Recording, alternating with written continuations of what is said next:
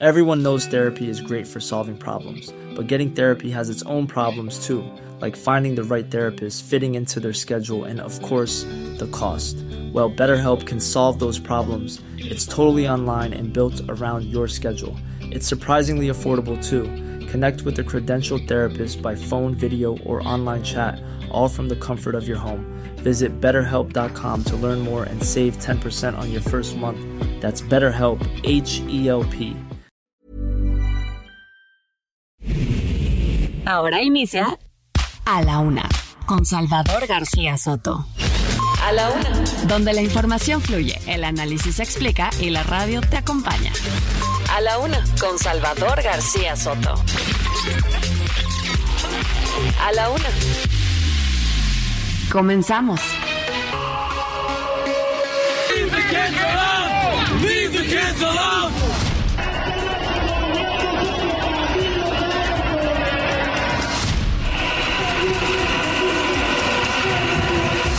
El interés es participar en la competencia por ser la persona que coordine los comités de defensa de la transformación en la Ciudad de México.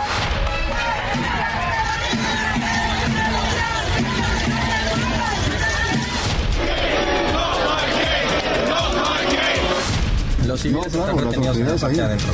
Pero si, nosotros, si no nos dejas el ingreso, estás entorpeciendo nuestra investigación. Nosotros aquí estamos haciendo nuestro trabajo.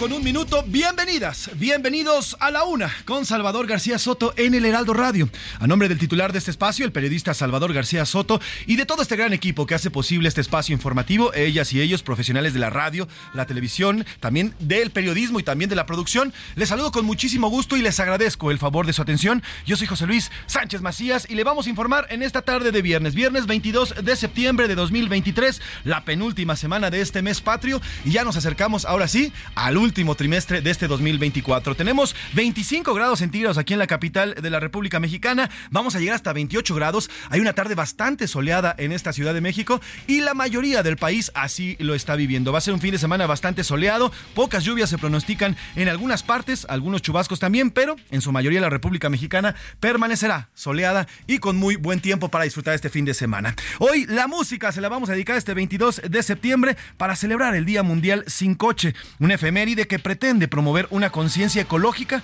en los ciudadanos del mundo, contribuyendo al cuidado de la salud de las personas y medio ambiente. Mire, el automóvil eh, al final es una necesidad para muchos en ciudades como esta, que las distancias son enormes. Muchas veces no tenemos cómo movernos de la casa al trabajo. Hay gente que hace una hora y media, dos horas para moverse entre el trabajo, la casa, las escuelas de los niños, en fin. El automóvil surgió precisamente para, pues para eh, salvaguardar esta necesidad y para podernos transportar. Pero hoy hay personas que hasta para ir para la tienda utilizan el automóvil y eso ha provocado también el exceso de- del uso de automóviles, pues la contaminación que hemos vivido y a la poste y a lo que hemos también eh, presenciado ya en estas generaciones, pues el cambio climático. Así que el día de hoy, el día de hoy celebramos el Día Mundial sin coche y la música va a ir precisamente referente a eso. Por cierto, hoy, a partir de hoy comienza la cuenta regresiva 100, 100 días para finalizar el 2023. A partir de hoy y a partir de este momento ya faltan solo 100 días para que se acabe este año.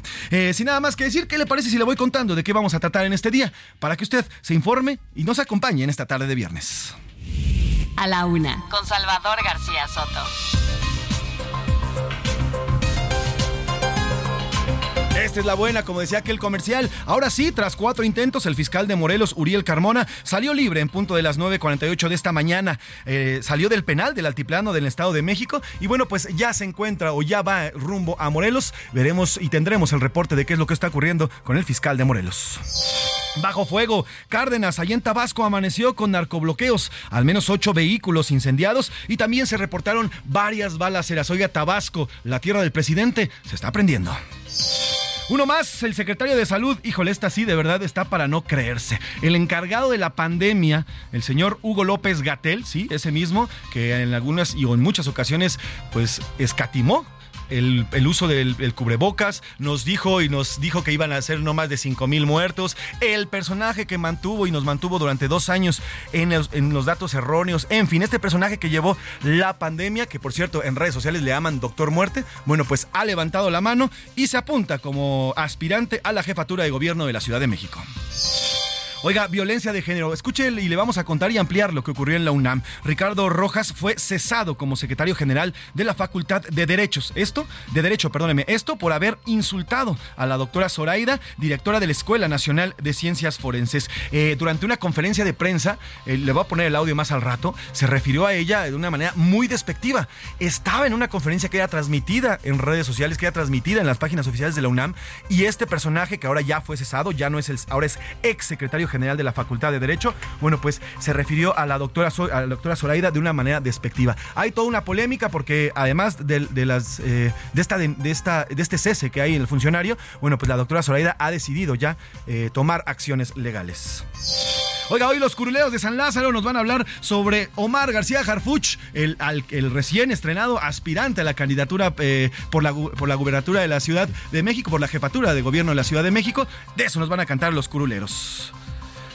Y en los deportes, batazo de inclusión, la Liga Mexicana de Béisbol anunció la creación de la Liga Profesional de Softball Femenil, en la que participarán en un inicio seis equipos. Además, hay clásico regio, Tigres y Rayados se enfrentarán este fin de semana y en Japón ya está listo el Gran Premio, además de la semana 3 de la NFL y la agenda deportiva que nos va a traer el señor Oscar Mota. En el entretenimiento, Anaí Arriaga nos actualiza el caso de RBD y su homenaje en el Senado de la República. Esto que le contamos el día de ayer, que al final no se, no se va a hacer porque ya lo dijo la banda. Bueno, pues de eso nos va a hablar Anaí Arriaga.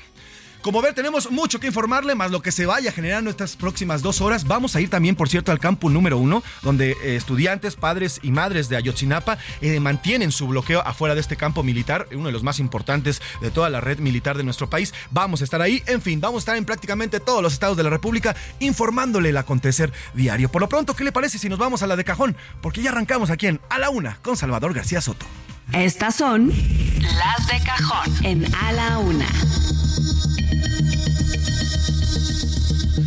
Una de la tarde con seis minutos, una de la tarde con seis minutos. Tras recibir su cuarto amparo, esta mañana salió del penal del Altiplano, el penal de máxima seguridad del Altiplano, el fiscal de Morelos, Uriel Carmona. Portaba ropa deportiva y una bolsa con sus pertenencias. Al salir no dio eh, declaración alguna a los medios de comunicación que afuera lo esperaban. Como le informé, ya desde hace eh, un par de semanas permanecía en la cárcel por su presunta responsabilidad en el delito de feminicidio en calidad de auxiliador en el caso de Ariadna Fernanda. Este jueves un tribunal federal ordenó no por cuarta vez que lo dejarán en libertad. Vamos hasta allá, hasta el Estado de México, donde se encuentra este penal, con Gerardo García, nuestro corresponsal, que estuvo pendiente de la salida del fiscal Uriel Carmona. Gerardo, cuéntanos, buenas tardes. Hola, ¿qué tal? Muy buenas tardes, José Luis. También saludar al auditorio. Así es, eh, tras estar recluido 17 días en el penal del Altiplano Almoloya de Juárez en el Estado de México, reportar que el fiscal de Morelos, Uriel Carmona, recobró su libertad durante la mañana de este viernes, en donde ya lo esperaban familiares y su defensa legal. Y es que, al igual que los medios de comunicación que le dieron cobertura, también estuvieron ahí familiares y su defensa legal toda la madrugada. Fue a las nueve con ocho horas que el funcionario morelense cruzó por propio pie la garita de este penal de máxima seguridad apoyado por sus colaboradores. Uriel Carmona vestía con un pants gris y en su mano traía documentos y también una bolsa con las pertenencias con las que entró una vez que fue detenido. Al ver la presencia de los medios de comunicación, aceleró el paso y emitió dar alguna declaración para posteriormente ser subido a la camioneta que ya lo esperaban, eh, que eran más de una, y ya partir eh, sin algún rumbo que se nos diera a conocer lo anterior, luego de que, como bien lo comentas, el jueves el Tribunal Federal resolvió a favor del funcionario morelense sobre el cuarto amparo que promovió eh, luego de eh, ser imputado por este delito de tortura por el caso de Luis Alberto N, alias El Diablo. también compartir que también hubo escepticismo por parte de familiares y también de su defensa legal de si iba a salir o no de este penal del altiplano, incluso también cuestionaron la, que se estuviera dilatando precisamente este procedimiento, dado que el penal del altiplano fue notificado desde las 3 de la tarde del día de ayer de que ya se estaba pidiendo su libertad y ante eso ellos estaban eh, pidiendo que ya pudiera cumplirse ese ordenamiento y que se logró reiterar a las 9 con 48 horas de este viernes. El reporte. Pues Gerardo, te lo agradezco mucho y estamos pendientes de que vayas, eh, qué información vaya surgiendo por allá en este caso. Te agradezco el reporte. Buenas tardes, Gerardo. Buenas tardes. Ahí está Gerardo García, nuestro corresponsal en el Estado de México. Y ahora vamos hasta Morelos, justamente el estado donde el señor Uriel Carmona es fiscal, con mi compañera y amiga Guadalupe Flores, que nos tiene más detalles de si es que ya llegó, qué está pasando, porque hay movimiento a las afueras de la casa del fiscal. Eh, Lupita, ¿cómo estás? Buenas tardes, cuéntanos. Hola, ¿qué tal, Luis? Te saludo con mucho gusto desde Cuernavaca, Morelos. Pues estamos aquí en las, eh, pues el domicilio del eh, fiscal Uriel Carmona Gándara, esto en la colonia Matitlán, en Cuernavaca. Sin embargo, eh, pues están elementos de la unidad especializada en combate al secuestro y de la agencia de investigación de la Fiscalía General del Estado. Están en su domicilio. Se presume que pudiera estar el fiscal Uriel Carmona ya en su en su casa después de que fue, pues dejó la prisión del altiplano en el Estado de México. Sin embargo, pues no hay ninguna información oficial. También se ha solicitado, eh, pues, eh, comparta eh, información el área de comunicación social de la Fiscalía General del Estado, porque, pues, por ley podría regresar Uriel Carmona como titular de la Fiscalía General del Estado.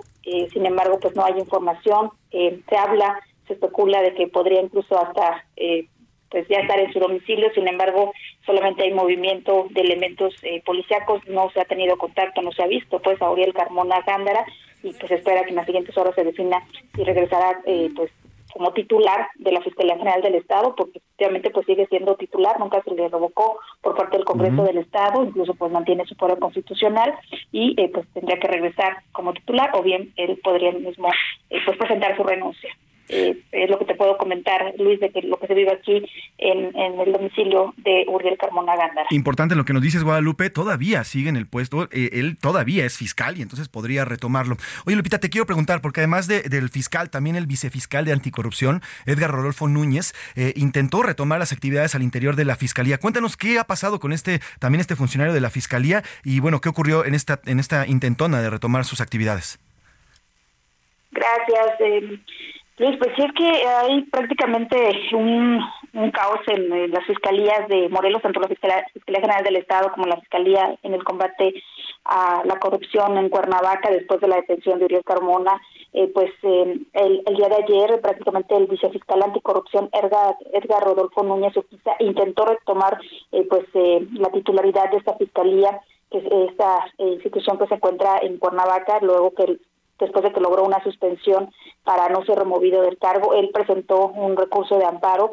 Y es que esto se da precisamente porque fue precisamente eh, Rodolfo Núñez Urquiza quien eh, pues eh, eh, solicitó esta orden de aprehensión en contra de Uriel Carmona Gándara por el presunto delito de tortura en contra de Luis Alberto N., recordemos, alias El Diablo, acusado precisamente de ese doble homicidio y un feminicidio en el pasado mes de abril a trabajadores del Instituto Nacional de Salud Pública, un hecho que consternó, por supuesto, a la sociedad y eh, después de que prácticamente solicitó esta orden de aprehensión contra Uriel Carmona, de pronto de la noche a la mañana, eh, pues eh, el fiscal, el vicefiscal, Rodolfo Núñez Urquiza fue destituido del cargo. Él para, para evitar esta destitución pues recurrió a un amparo eh, para evitar esta suspensión al cargo. El, eh, juzgado pues resolvió que este siga al frente y el día de ayer en la noche con elementos de la Secretaría de Marina, de la Guardia Nacional y de la Comisión Estatal de Seguridad pues, prácticamente llegaron a la Fiscalía Anticorrupción, eh, hicieron todo un eh, operativo en esta zona al eh, casi al norte de Cuernavaca. Incluso te puedo decir que eh, todavía a las 10 de la mañana ah, eh, todavía había presencia de elementos de la Marina y de la Comisión Estatal de Seguridad resguardando la Fiscalía eh, Anticorrupción. Se presume, se habla de que incluso se desapareció la carpeta que señalaba a, a Uriel Carmona Gándara como el, pues, como había provocado esta tortura en contra de este de este joven Luis Alberto N, alias el Diablo, y también eh, prácticamente no se permite el ingreso a personas a esta Fiscalía Anticorrupción. No hay información de las instituciones por parte de las áreas de comunicación social. Lo que sí te puedo decir es que hay todo un sigilo en todo lo que está sucediendo en las fiscalías del estado de Morelos, Luis. Pues eh, importante lo que nos cuentas, y bien, y bien lo dices, hay todo un caos en la fiscalía en Morelos, y mira, eh, ahora sí que el Estado, el Estado prácticamente entre la violencia, entre todo lo que está ocurriendo y que su gobernador quiere pues dejar el, el, cargo, bueno, pues ahí, ahí estamos así en Morelos. Guadalupe, te, te, pido que nos mantengamos en contacto y cualquier información que surja, hacemos de inmediato eh, algún reporte. te agradezco la información. Buena tarde, Guadalupe. Buenas tardes, pendientes. Guadalupe Flores, nuestra corresponsal allá en Morelos, y así es como se está, se está moviendo. Oiga, este caso, el del fiscal de Morelos, Uriel Carmona, revivió y, eh, reavivó el debate entre los límites del fuero que puede tener un funcionario. Erika Alcántara nos cuenta y nos hace un recuento de lo que ha ocurrido en este, este caso específico de Uriel Carmona. Ni una, ni dos, ni tres. Cuatro son las veces que han detenido al fiscal de Morelos Uriel Carmona y cuatro veces se ha ordenado su liberación. La Fiscalía de la Ciudad de México lo acusa de intentar obstruir la justicia en el feminicidio de Ariadna Fernanda, quien desapareció en la Ciudad de México y fue localizada sin vida en Tepoztlán. Uriel Carmona se entregó el pasado 4 de agosto tras un fuerte operativo de elementos de la Fiscalía General de la República, Fiscalía de la Ciudad de México y marinos que rodearon su casa en Morelos. Se está comprometiendo a las autoridades aprensoras a no violentar mi domicilio. Están mis hijos chiquitos de 8 y 11 años. El comandante Tacuba pues es compañero mío. Este, puede tener ese compromiso público de que no se va a afectar mi domicilio. En ningún momento. La detención del fiscal reavivó el debate sobre los límites del fuero. Uriel Carmona alega que tiene protección vigente y por eso no puede ser detenido. Y la Fiscalía de la Ciudad de México dice que sí procede su detención porque en este caso se trata de un delito de fuero común. La cuarta acusación contra Uriel Carmona ya no vino de la Ciudad de México, sino de la Fiscalía Anticorrupción de Morelos. Se trata de un expediente por supuesta tortura contra un presunto homicida en Morelos. Uriel Carmona alega que su caso tiene más de político que judicial. Señala al gobernador Cuauhtémoc Blanco y a Claudia Sheinbaum de estar detrás de las acusaciones en su contra. Número 3 no es un asunto político, es un asunto de justicia. Número 4, la Fiscalía de la Ciudad de México vuelve a dar un ejemplo de cero impunidad en delitos contra las mujeres. Eric Alcántara, Heraldo Media Group.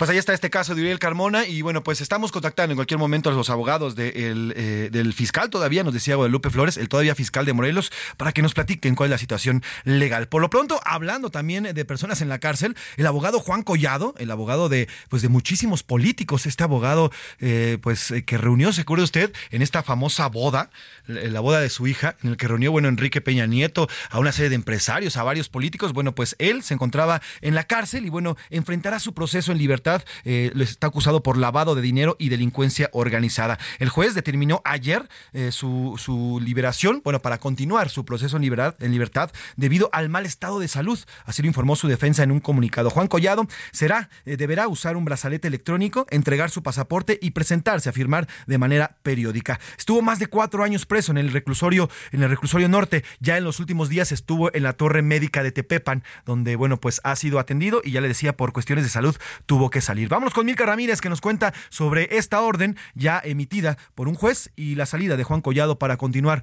con su proceso en libertad. Milka, cuéntanos, buena tarde. Buenas tardes, José Luis. Así es, Juan Collado queda en libertad. Durante una audiencia que duró cinco horas, inició a las 10 de la mañana y terminó a las 2 de la tarde, el juez de control Gustavo Aquiles Villaseñor otorgó a Juan Collado libertad provisional. La Fiscalía General de la República dijo que no es necesario que el abogado permanezca en prisión preventiva oficiosa. Collado estaba recluido en el reclusorio norte desde el 2019, acusado de lavado de dinero y delincuencia organizada. Los cuatro procesos que enfrenta continuarán con su trámite regular, ya que esto no implica la cancelación de las acusaciones Collado portará un brazalete electrónico y podrá moverse en todo México, pero tiene prohibido salir del país y de hecho se le retirará su pasaporte. Uno de los argumentos para el cambio de medida cautelar son los problemas de salud que enfrenta Collado. Recordar que en junio fue trasladado al Instituto Nacional de Cardiología de urgencia. Esta es la información. Gracias Milka por eh, esta información y bueno pues ya, ya lo dijo Milka, eh, vivirá este proceso eh, pues en libertad debido a sus condiciones de salud. Oiga, esta, esta boda que yo le contaba ocurrió precisamente en febrero de 2022, esta, perdón, en 2019, discúlpeme, la hija de Juan Collado estuvo, se casó y bueno, ahí en esta boda acudieron personajes como Rosario Robles, estuvo ahí Enrique Peña Nieto, Carlos Romero de Champs, Eduardo Medina Mora, ¿se acuerda del, de este ministro que tuvo que renunciar, le dice Rosario Robles, Alberto Elías Beltrán, el ex titular de la Procuraduría General de la República también, quien fue acusado de lavado de dinero, en fin, una boda, una boda, ya le llaman la boda maldita, la hija de la, de la hija de eh, Juan Collado. En fin, ya el abogado Juan Collado ha salido y va a continuar con su proceso en la cárcel. El presidente López Obrador habló de este caso, dijo que Juan Collado era muy influyente al ser abogado más cercano de Carlos Salinas de Gortari. Esto fue lo que dijo el presidente. El abogado Collado era muy influyente, era el abogado más cercano a Carlos Salinas de Gortari y a Diego Fernández de Ceballos. No estoy diciendo mentiras, me consta. Cuando se pone de acuerdo Ahumada, el empresario argentino que entregó dinero al maestro el video, lo vio primero Salinas y Salinas llamó a Diego y dijo, me gusta mucho, con esto vamos a hacer minilla de peje.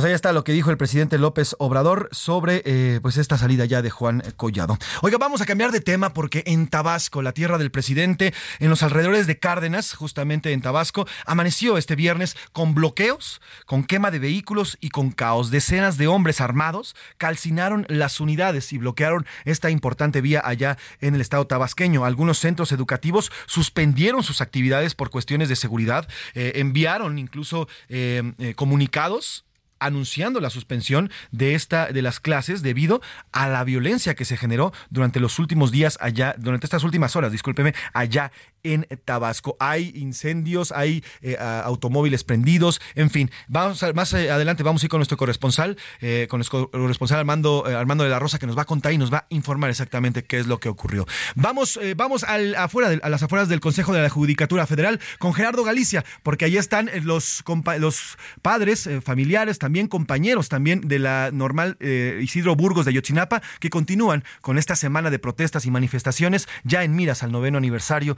de la desaparición de los 43 normalistas. Jerry, cuéntanos qué está ocurriendo en esta zona. Buena tarde. Sí, es eh, excelente tarde y arribaron eh, hace escaso, escasa hora hasta este punto, hasta la Avenida de los Insurgentes, justo frente a la estación del Metrobús Doctor Galvez y con dirección a la zona de Ciudad Universitaria. Es en este punto donde se ubica justo el inmueble del Poder eh, de la, del Consejo de la Judicatura Federal y donde se realizó un mitin por parte de familiares de los 43 normalistas desaparecidos de Ayotzinapa Guerrero. Son acompañados, por supuesto, de eh, estudiantes de la Escuela Normal Rural Isidro Burgos. Eh, dejaron las instalaciones o su campamento en la zona norponiente, ya en los límites de la Ciudad de México, sobre la Avenida Conscripto. Llegaron en tres autobuses hasta este punto para poder realizar un mitin. En este mitin tomó la palabra Vidulfo Rosales, su abogado y vocero, pidió se les permite el ingreso de una comisión para eh, pedir a los consejeros la creación de un mecanismo jurídico y de esta manera un juzgado se haga cargo de todo el caso Ayotzinapa. Afortunadamente, sí hay diálogo con autoridades del Poder Judicial de la Federación. Ya en estos momentos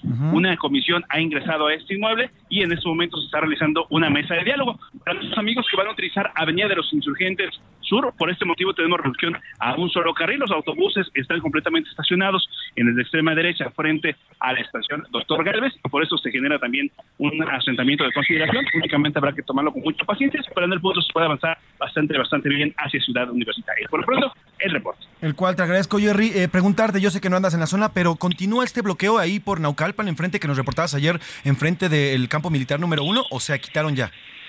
En el perímetro de conscripto, no, el campamento se mantiene, tiene planeado durar por lo menos hasta el próximo 26 o 27 de septiembre y mientras eh, se mantenga este campamento, al parecer los familiares, los estudiantes de Ayotzinapa estarán realizando estas actividades eh, inmuebles al precio de la Fiscalía eh, mencionaban por los atrasos, también estarían visitando Palacio Nacional y por supuesto Pues estaremos pendientes, Gerardo, del movimiento que haya con los padres de familia. Eh, buena tarde y estamos eh, al contacto para cualquier reporte. Ahí está Jerry Galicia en esta zona. Oiga, ¿qué le parece si le vamos eh, presentando las preguntas para este viernes? En A la Una te escuchamos. Tú haces este programa. Esta es la opinión de hoy.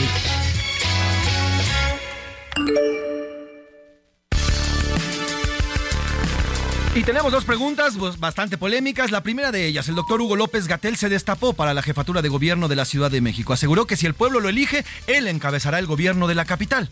Después de todo lo que hemos vivido, estos dos años y medio que vivimos de pandemia y que él estuvo al frente de esta pandemia, usted, usted, olvídese la Ciudad de México, ¿usted votaría en algún cargo por el señor Hugo López Gatel? Eh, las respuestas que le, pones, que le ponemos es sí, manejó muy bien la pandemia, es un buen funcionario. No, es de los peores funcionarios de esta administración, nunca votaría por él o de plano C, el señor Hugo López Gatel debería ser enjuiciado por el manejo de la pandemia en lugar de buscar otros cargos. La siguiente pregunta, por primera vez se creó la Liga Mexicana de Softball Femenil eh, y arrancará en próximo enero aquí en México. Eh, esta decisión, yo le pregunto, ¿cómo considera el papel de las autoridades en el impulso de las mujeres en el deporte? A, bien, lo han impulsado en los diferentes deportes. Mal, siguen sin ser incluyentes. O C, es un proceso ya que el machismo continúa en el deporte. Ahí están las dos preguntas. Le invito a que nos escriba al 5518 41 5199. Aquí espero sus respuestas. Vamos un corte. Regresamos aquí a la una. Regresamos. Ya estamos de vuelta en A la Una con Salvador García Soto. Tu compañía diaria al mediodía. Para mí, darlo todo contra el cáncer. Es la esperanza en sus ojos cuando decimos que el tratamiento es gratuito. Es su sonrisa a pesar de los obstáculos. Es ver que todos los días hay una nueva oportunidad para todas. En el gobierno de Nuevo Nuevo León lo damos todo contra el cáncer de mama. Nadie perderá el patrimonio por luchar contra esta enfermedad. Con la cobertura universal le brindamos seguridad y tranquilidad a todas las pacientes. El gobierno del Nuevo Nuevo León. La rima de Valdés. ¿O de Valdés la rima? Primero como la espuma subió un güey desconocido, que es que cantaba corridos tumbados, que lo presuma, se hace llamar peso pluma, y la rompió en plataformas, primer lugar ya conforma en el mero Spotify. A Bad Bunny dijo bye, según lo que se me informa. Es un fenómeno el chavo con su look extravagante. Dista mucho de elegante, pero en eso no me clavo. Los que se lo traen del rabo le han lanzado una amenaza que no cantara en su plaza porque no lo contaría. Ah, caray, ¿qué les haría? Ya sabe lo que le pasa. Y él así, sin inmutarse, a pesar de narcomantas, contestó, a mí no me espantas. Comenzó a envalentonarse y nadita de rajarse. Yo canto donde yo quiero, pues mi música es primero. Si cancelo, yo me aburro. Pero el miedo no anda en burro y entonces dijo, me espero. Ya anunció cancelación. Culiacán, Puebla y Tijuana. Y tampoco habrá mañana ni en Querétaro ni en León, ni en Acapulco, Ayca, Ñón. Así que se puso arisco, porque el cártel de Jalisco no quiere que cante en vivo. Prefirió no hacerse el divo que mejor pongan el disco. Está demostrado que caminar quema más grasa y calorías que otros ejercicios. Además, ayuda a que el sistema cardiovascular se active y fortifique. Al caminar, nuestro organismo elimina el colesterol perjudicial y aumentamos nuestra resistencia a los esfuerzos, por lo que con el tiempo nos cansamos menos. I want to ride my bicycle, bicycle, bicycle. I want to ride my bicycle. I want to ride my bike. I want to ride my bicycle. I want to ride it where I like. You say black, I say white. You say bar, I say bite. You say shark, I say him. And Jaws was never my scene, and I don't like Star Wars. Say Rose, I say Royce. You say God, give me a choice. I Say Lord, I say Christ. I don't believe in Peter Pan, Frankenstein, or Superman. All I wanna do is rise, rise. Una de la tarde con 33 minutos, una de la tarde con 33 minutos. Este ritma- ritmazo es Bicycle, Bicycle Race de Queen, una canción de 1978. Es una exploración del concepto de deseo y libertad personal. La canción habla del anhelo de poder andar en bicicleta en cualquier lugar que elija el cantante o que elija la persona que está escuchando la canción, libre de reglas y libre de expectativas con la sociedad. El tema hace una comparación con los pensamientos independientes del cantante con lo que la sociedad espera de cada uno de nosotros. Y es que el andar en bicicleta, seguramente, si usted lo ha disfrutado, qué rico se siente el viento. Cuando uno anda con relativa velocidad en la bicicleta, se siente uno libre, ¿no? Se siente como el viento pega en nuestra cara. Y bueno, pues uno disfruta muchísimo estos viajes y, precisamente nos provoca una sensación de libertad.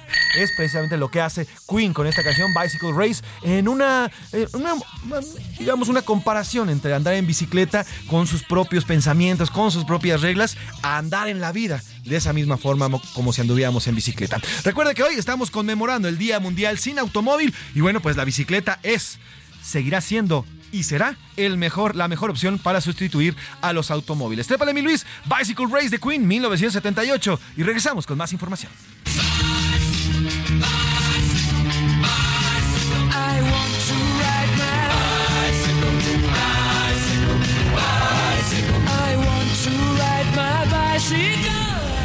A la una. Con Salvador García Soto. El ojo público. En A la Una tenemos la visión de los temas que te interesan en voz de personajes de la academia, la política y la sociedad. Hoy escuchamos a Jimena Céspedes en hashtag La conversación en tiempo real. El ojo público. Aunque quisiéramos dejar de lado la política por unos momentos, todo termina regresando a lo mismo. Esta vez alrededor de la elección a la jefatura al gobierno de la Ciudad de México, desde el destape de García Harfuch, pasando por la declinación de Cuauhtémoc Blanco y las críticas cada vez más elevadas hacia López Gatell. Esto apenas comienza. Aunque ya pasó casi una semana del desfile militar, la participación de la delegación rusa sigue dando mucho qué hablar. El 79% de la opinión pública que mencionó algo sobre el tema está en contra. Considera como una mancha oscura la invitación de un ejército invasor y responsable de crímenes de guerra en Ucrania y señala que es una prueba del autoritarismo y la fascinación por las dictaduras por parte del presidente de la República. El 21% señala que los opositores deberían más bien disculparse por los saqueos cometidos y no por los invitados que Calderón ya había invitado alguna vez. Desafortunadamente, el personaje de la semana fue mi hija Ana María, por el clamor de justicia para Ana María. Entre el dolor que su muerte causa, clamamos justicia para ella y para todas las demás víctimas de feminicidios en México. Y le pedimos a las autoridades y a la sociedad civil que trabajemos en conjunto para prevenir y evitar estos hechos tan lamentables. El tema ha sido tendencia tanto en México como en Colombia y ha llegado al momento a más de 50 millones de personas. Finalmente, el nombramiento como tesorero del Estado en México del hijo del presidente, Andy López Beltrán, ha llegado a más de 5 millones de personas, pero principalmente visto como negativo. Lo consideran como un saqueador y que hizo un pacto con el entonces gobernador Alfredo del Mazo para entregarle el Estado a Morena. Amanecerá y veremos. Soy Jimena Céspedes y nos vemos la próxima semana en A la Una. A la Una. Con Salvador García Soto. Gracias, gracias a Jimena Céspedes. Le mandamos un enorme abrazo y continuamos con este tema. Le mandamos un gran, gran abrazo. Aquí le informamos el asesinato de su hija, eh, el asesinato de Ana María Serrano Céspedes. Y bueno, pues en, justamente hace un par de días, hace un par de días, la madre del el presunto feminicida de Ana María, el eh, joven, eh, eh, la señora se llama Erika Romero, salió a defender, envió un mensaje a través de sus redes sociales hablando precisamente de su hijo, esta persona que está acusada presuntamente del feminicidio de eh, eh, eh, Ana María. Se llama Alan, este joven, también tiene 18 años y bueno, pues eso es parte de lo que dijo su madre. Soy mamá de Alan Gil y quiero transmitirles que estoy en contra de la violencia. Y como todos, pido que se haga justicia. Somos la familia Gil Romero. Quien nos conoce sabe que Alan es una persona honorable, respetuosa.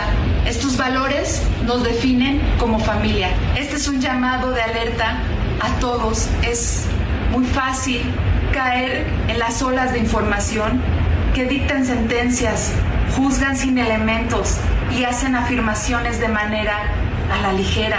Les pido por favor no transformar este doloroso caso en una oportunidad mediática. lean con discreción las noticias, cuestionen todo lo que ven en las redes sociales. Pido justicia, justicia para Alan. Esto es lo que dice eh, la señora al respecto de, pues, de su hijo, quien está actualmente ya vinculado a proceso y continúa el proceso en su contra. Ya hay eh, pruebas, la fiscalía eh, ha, mencionado bastantes pruebas que pues definitivamente lo vinculan con el hecho, con el feminicidio de Ana María. Y bueno, pues el proceso continúa. aquí le estaremos informando qué es lo que ocurre con estos jóvenes, con este joven que asesinó a una joven de 18 años, simplemente porque terminó con él así estamos y así están los jóvenes el día de hoy. Vámonos, vámonos a otro tema. Oiga, le comentaba que en Tabasco eh, amanecieron con eh, narcobloqueos, con incendios de automóviles e incluso se suspendieron algunas clases o algunas actividades escolares en eh, algunos municipios de Tabasco. Vámonos con Armando de la Rosa, compañero y amigo ya corresponsal en Tabasco, que nos cuenta. Cuéntanos, Armando, ¿qué ocurrió esta mañana allá en la tierra del presidente?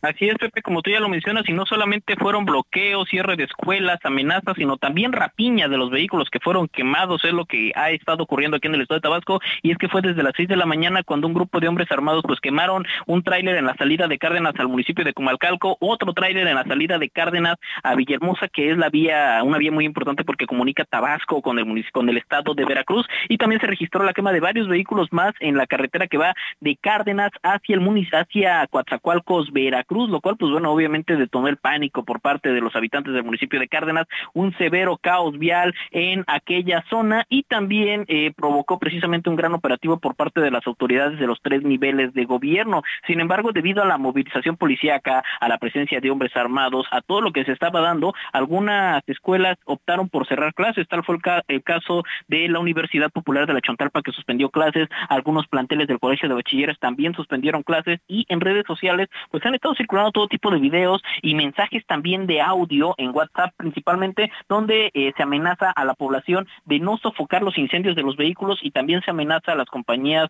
eh, de grúas de que no retiren los vehículos que han sido quemados esta misma mañana allá en el municipio eh, de Cárdenas. Sin embargo, pues bueno, pues todavía las autoridades no han señalado cuál fue el motivo de la violencia, es decir, ya están atendiendo el caso, ya las autoridades están investigando la situación, pero como tal, pues todavía no se señala si fue el arresto de algún presunto criminal o qué fue lo que detonó esta ola de violencia. Las versiones que circulan es que se trató de un enfrentamiento entre policías y criminales durante la madrugada, aunque otra versión apunta al arresto de un presunto eh, criminal allá en el municipio de Cárdenas, que habría sido lo que detonó la violencia. No obstante, tras la quema de algunos trailers, pues también se reportó la rapiña. Uno de los trailers cargado con tubos en la carretera Cárdenas a, Comalcalco fue rapiñado por la población y también un trailer, un vehículo, un camión refresquero, también fue rapiñado por los pobladores de la zona. Entonces, esto es lo que está pasando en el municipio de Cárdenas y los operativos continúan. Este es el reporte. El cual te agradezco, hermano, y te quiero preguntar, a ver, estamos, digo, se oye mal que lo diga, pues estamos acostumbrados a, a los narcos bloqueos, digo, en Tamaulipas, tal vez Michoacán,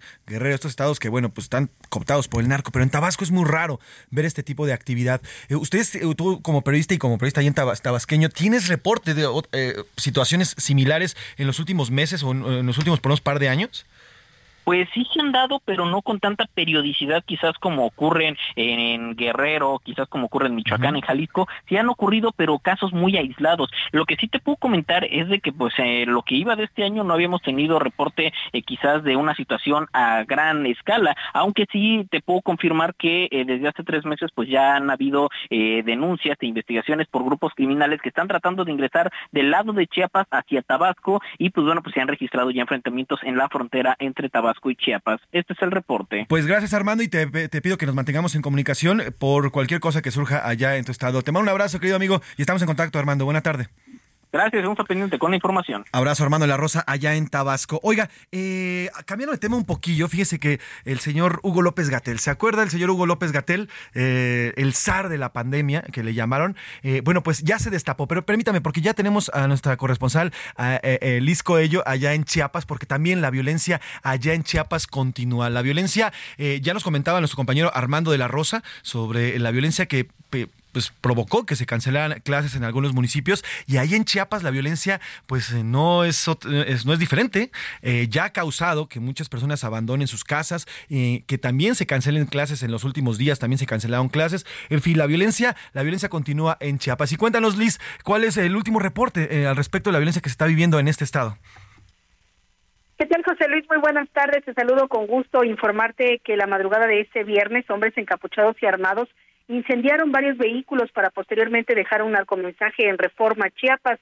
Por la noche del jueves, previamente se reportaron actos violentos que culminaron con la quema de autos afuera del petroquímico de Cactus y donde también eh, alertaron el hallazgo de una cartulina con un narcomensaje. Se reporta un fuerte despliegue de seguridad en la zona, donde la violencia y la inseguridad no dan tregua en este municipio chiapaneco limítrofe con Tabasco. El narcomensaje firmado por el cártel Jalisco Nueva Generación fue directo para las autoridades estatales, la Fiscalía General del Estado y a presuntos narcotraficantes.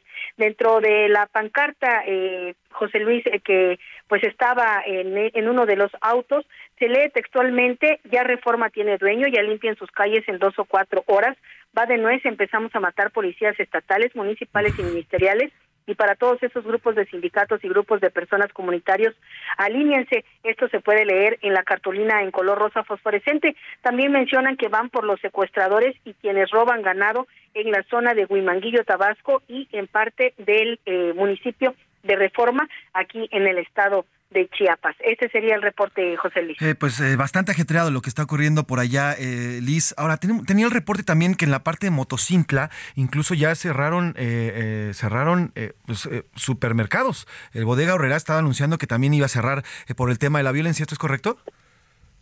Así es, José Luis, no solamente los supermercados que ya están sufriendo pues el desabasto, sino pues también han suspendido clases más de cinco mil estudiantes y dos mil maestros de los diferentes niveles educativos decidieron suspender las labores de manera temporal en lo que es la región Sierra Madre eh, de Chiapas, específicamente en los municipios de La Trinitaria, Frontera Comalapa y Motocintla. Y eh, pues bueno dicen que no van a regresar hasta que pues no se tenga un clima de seguridad. De hecho, el día eh, de hoy hay un bloqueo total, no se permite la entrada y salida a ninguna persona que no sea conocida en lo, en lo que es el municipio de frontera eh, Comalapa. Y bueno, pues la Guardia Nacional no se ha hecho presente en estos municipios de la zona Sierra Madre de Chiapas, lo cual preocupa a la ciudadanía porque señalan se están quedando sin alimentos y también, pues bueno, sin otros servicios básicos con los que con los que pueden sobrevivir eh, José Luis. Pues fuerte lo que se vive por allá, Liz. Te pido que nos mantengamos en contacto y más al rato eh, te, vuelvo, te volvemos a marcar para que nos cuentes en el tema migrante. Pero por lo pronto, gracias por la información en cuanto al tema de violencia y te pido que nos mantengamos en contacto. Buena tarde, Liz.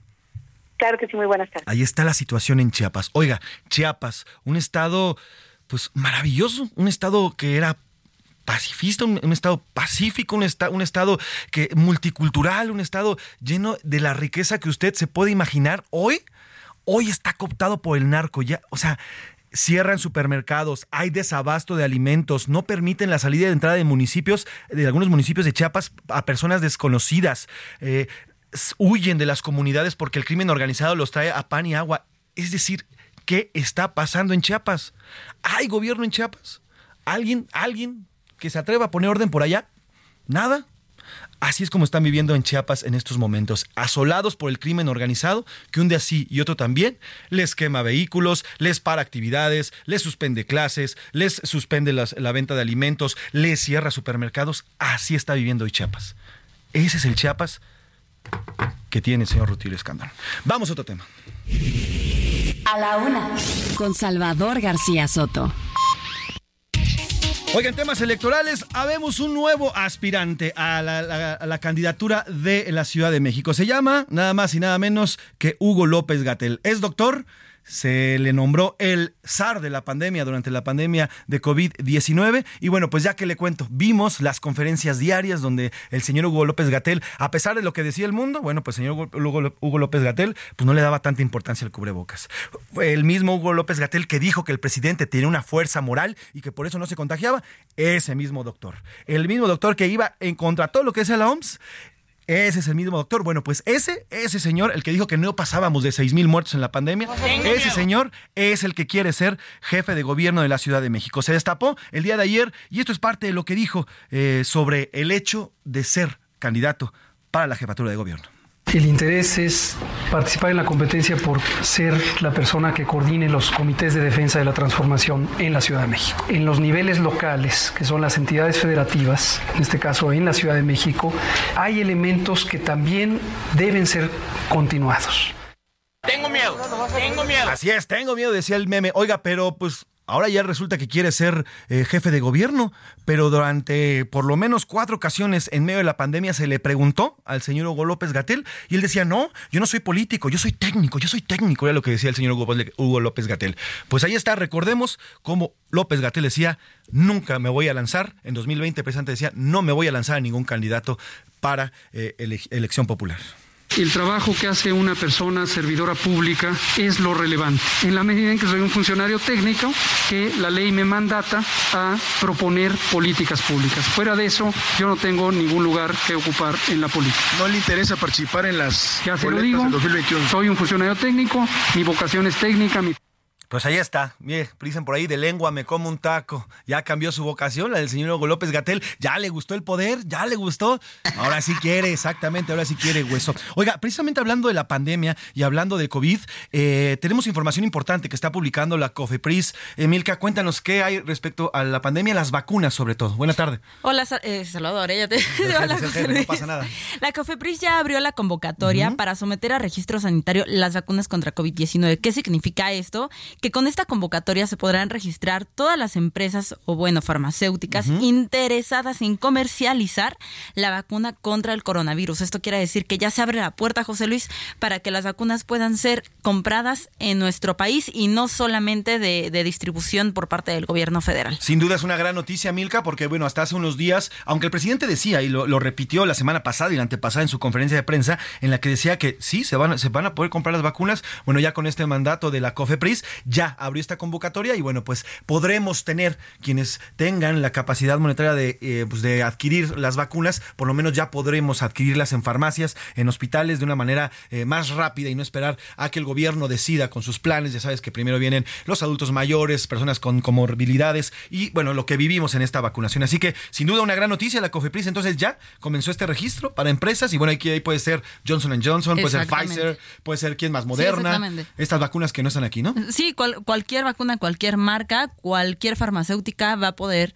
eh, inscribirse a este registro y pues concursar para, bueno, no concursar, sino someterse a todos los lineamientos de la COFEPRIS para que se pueda permitir su comercialización en el país. Sin duda, sería genial que tuviéramos esa variedad de vacunas por parte del gobierno. Eso sería lo ideal, pero no, van a poner eh, la, la, cubana Abdala y también, bueno, pues igual la patria, en una de esas también nos toca esa patria que ya está más, está más sobrepasada que nada. Pero bueno, oiga, eh, sobre el tema de Hugo López Gatel, hoy López Obrador se manifestó, le preguntaron qué opinaba de que se estaba lanzando y justamente hoy dijo el señor López Obrador que era un funcionario, un gran funcionario. Eh, además, además, bueno, también, también por cierto, el señor, el señor Andrés Manuel, el presidente López Obrador, lo defendió luego de que varias veces también fue criticado por su manejo y por el manejo de la pandemia. Bueno, pues también, eh, también lo defendió. Más al rato le voy a poner el audio. Oiga, hablando de aspirantes a la Ciudad de México, hablando porque también esta semana ha sido de destapes, ¿eh? Por cierto, también ayer el prista Adrián Rubalcaba anunció que en octubre va a pedir licencia.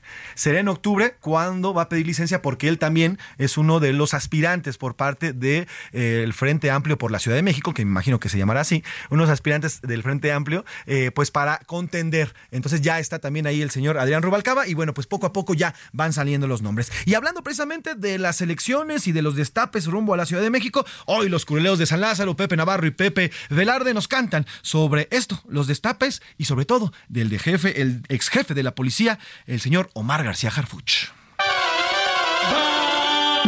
candidato para la baticidad, super policía que ahora quiere gobernar. Él es invencible si no crees de a preguntar. De aquel atentado solo la podría librar. ¿Quién es?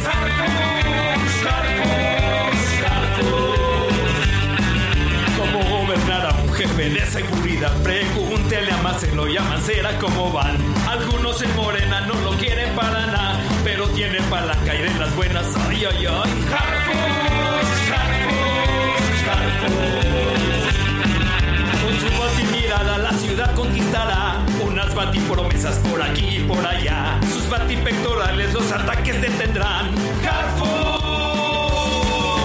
bati candidato para la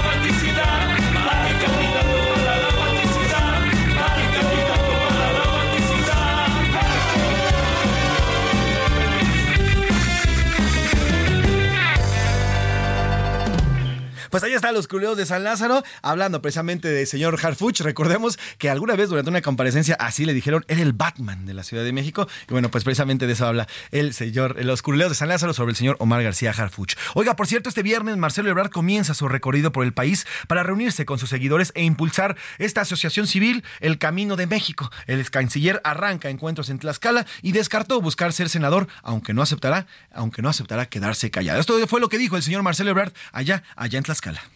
Antes del 6 de septiembre dijimos, vamos por la candidatura a la presidencia de la República. No estoy buscando ser senador.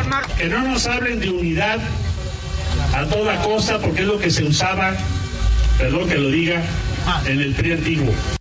Pues ahí está lo que dice el señor Marcelo Ebrard. Por su parte, la coordinadora nacional de la defensa de la 4T, eh, la doctora Claudia Sheinbaum, visitó Chiapas como parte del acuerdo de unidad que integra a empresarios académicos, activistas y líderes sociales. Ahí lanzó una indirecta eh, a Xochitl Galvez al afirmar que su movimiento no va a plagiar nada. Tengan la certeza, llevo los principios, llevo nuestras causas en el corazón Ahí está lo que dice la doctora Claudia Sheinbaum, o en, clara alusión a, bueno, pues este plagio que ya incluso la misma, eh, la misma eh, Xochitl Galvez ha dicho, que si es necesario, pues que se revise y si es necesario, ella vuelve a hacer su tesis. Vamos a una pausa, regresamos, se fue rapidísimo esta primera hora, vamos con mucho más información, le vamos a platicar más tarde sobre lo que está ocurriendo en los estados de la República Mexicana. Una con 54 minutos, vamos a una pausa y regresamos. No le cambies. Estás en A la Una con Salvador García Soto. Información útil y análisis puntual. En un momento regresamos. Ya inicia la segunda hora de A la Una con Salvador García Soto. A la Una. Donde la información fluye, el análisis explica y la radio te acompaña. A la Una con Salvador García Soto. A la Una Comenzamos.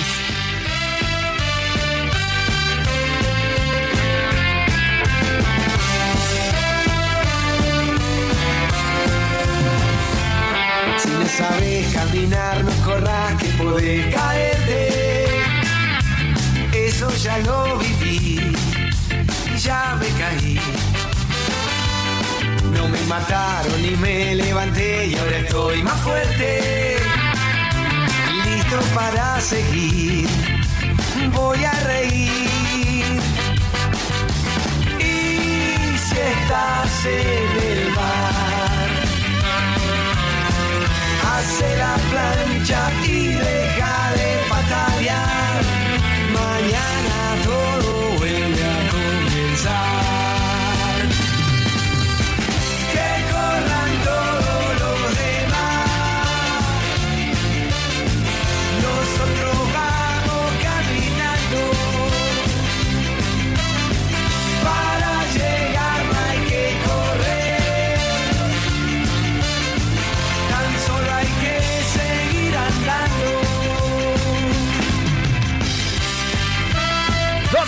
Con un minuto, dos de la tarde con un minuto. Bienvenidas, bienvenidos a la una con Salvador García Soto en el Heraldo Radio.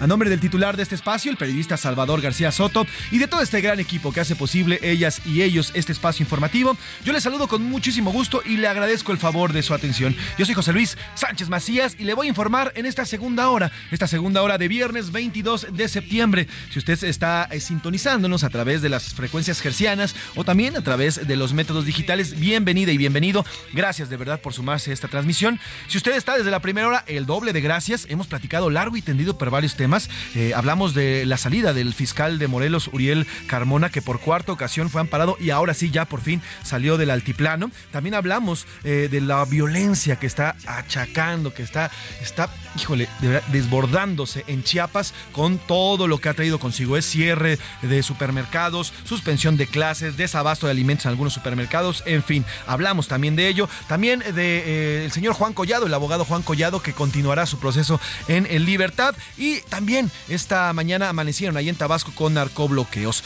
Para esta hora tenemos mucho más que contarle, mucho más que platicarle. Vamos a hablar de la migración, oiga, esta crisis que se está haciendo ya en nuestro país por todos lados, ¿eh? En la frontera sur y en la frontera norte estamos ya abarrotados de migrantes y el Estado no hace nada al respecto. Usted ya lo puede ver, hay zonas en los estados fronterizos donde, donde prácticamente los campamentos son, pues están llenos, abarrotados de migrantes. Y ahora, ojo, antes, hoy se sabe, antes la migración venía principalmente de Centroamérica.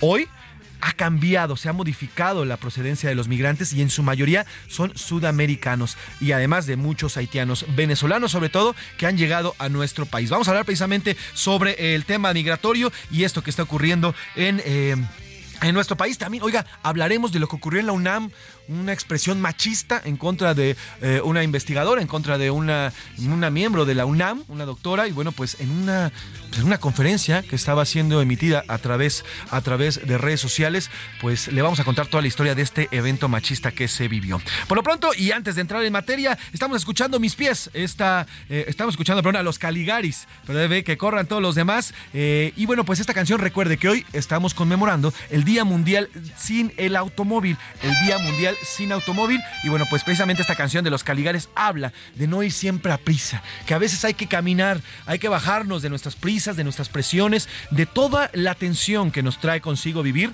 y bajarnos de la, de la vida o del automóvil y caminar, recorrer y respirar. Que corran de los Caligares, una canción de 2015. Por cierto, le mando un saludo a Luisa Martínez que le encanta esta canción. Que corran los Caligaris 2015. Trépale mi Luis. Y vamos a ponerle actitud al viernes. Que corran todos los demás.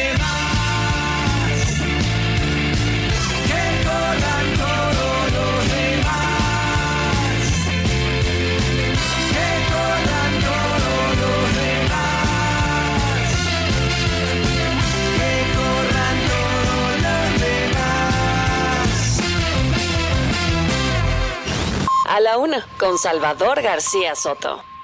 Dos de la tarde con cinco minutos, dos de la tarde con cinco minutos. Vamos al tema de la crisis migratoria. Funcionarios de Texas encontraron dos cuerpos de extranjeros, incluido el de un niño de tres años en el río Bravo. Cientos de migrantes hacen filas bajo el puente que comunica a Piedras Negras, Coahuila, con Eagle Pass, ahí en Texas, donde más de seis mil migrantes cruzaron en los últimos días. Vamos con mi querido Lalo Campos, periodista e independiente, allá precisamente en el estado de la Estrella Solitaria, donde nos cuenta qué es lo que está, qué es lo que está ocurriendo de aquel lado con este problema migratorio migratorio. Querido Lalo, ¿cómo estás? Buena tarde. José Luis, ¿cómo estás? Buena tarde, te saludo. La crisis migratoria en Estados Unidos se ha vuelto a agudizar. Esta semana, simple y sencillamente, se han presentado una gran cantidad de personas que buscan ingresar por alguno de los puntos fronterizos de los más de 3.000 kilómetros que hay entre México y Estados Unidos, José Luis. Esto ha generado y ha ocasionado realmente situaciones que ya habían sido superadas o por lo menos eso es lo que se tenía estimado, ya registrado por parte de las autoridades de ambos lados de la frontera. Sin embargo, este fin de semana eh, se espera otra vez que vuelvan a presentarse situaciones de emergencia. Pero déjame darte algunos datos que creo que son importantes para que el auditorio tenga la idea clara de qué está sucediendo. Simple y sencillamente, entre principios de esta semana se registró ya la muerte de por lo menos dos personas una mujer que fue arrastrada por la corriente y un menor de edad de tan solo tres años. Eh, la situación, José Luis, es realmente difícil porque ya incluso las autoridades del gobierno tejano de Greg Abbott han puesto de, de su lado, del lado estadounidense, de nueva cuenta fronteras físicas, una línea de, de alambre de púas que impide que las personas pasen, pero ya se encontró por parte de los migrantes cómo burlarla. Y la crisis en Eagle Pass, déjame decirte que ha sido ya realmente algo que ha llamado la atención. ¿Por qué? Porque los albergues, los refugios, todos están ya llenos y no hay forma de que puedan recibir a más inmigrantes que siguen llegando. Las escenas que vimos hace pues ya unos seis, ocho meses, que estaban las personas, los inmigrantes, bajo el puente que comunica a Eagle Pass con Piedras Negras, se han vuelto a repetir. Este, hoy en particular ha bajado el flujo, pero se espera que en un rato más, en la tarde de hoy, vuelva de nueva cuenta a presentarse estas oleadas. Y el fin de semana seguramente sucederá, José Luis. Realmente la la crisis de migratoria aquí en la frontera se ha vuelto a, allá el tema de conversación. Y no digamos en California, que si me lo permite la próxima semana abordaremos ese tema, porque realmente allá, simplemente por adelantar alguna información, una vez que son detenidos los migrantes que entraron de manera ilegal a los Estados Unidos, están siendo internados unas cuantas calles a las ciudades fronterizas y dejados en libertad. Pero de eso ya platicaremos un poco más adelante. José Luis, te saludo. Te mando un abrazo, querido Lalo. Gracias por el reporte. Sin duda, la próxima semana abordaremos también este otro tema sobre la migración. Y mire, importante lo que nos decía Lalo, ¿eh? Desde hace un par de semanas le estuvimos informando sobre eh, la decisión del gobernador de Texas, Greg Abbott, de colocar estas vallas submarinas. Estas vallas también eh, pues, son grandes bolas, son enormes bolas, son boyas, enormes bolas, que están cubiertas por este cableado de púas. Esto con el objetivo de que los migrantes pues, no puedan cruzar y no, porque van nadando. Entonces tendrían que irse por abajo. Pero bueno, como es y como lo hemos platicado aquí, la migración, pues la migración es una actividad natural del hombre. El hombre así conquistó el mundo, migrando. Los hombres, el ser humano per se, es es, es, un ente migratorio y no pueden detener la migración. Y bueno, pues colocando este tipo de vallas, obviamente los migrantes van a encontrar la forma de pasar hacia el otro lado. Oiga, vamos a regresar a Chiapas porque también, además de la crisis de seguridad, está la crisis migratoria. Miles de, miles, miles de migrantes ingresan prácticamente a diario por nuestra frontera sur en búsqueda precisamente de llegar hacia Estados Unidos y cruzar todo nuestro territorio. Te saludo nuevamente, Liz. Eh, cuéntanos qué está ocurriendo con la entrada de migrantes, cómo está la situación con el tema migratorio allá en el estado fronterizo de Chiapas. Buena tarde nuevamente, Liz. ¿Qué tal, José Luis? Nuevamente te saludo con gusto a ti al auditorio. Informarte que en los últimos días la crisis migratoria se agravó en la frontera sur de México con la presencia de acuerdo activistas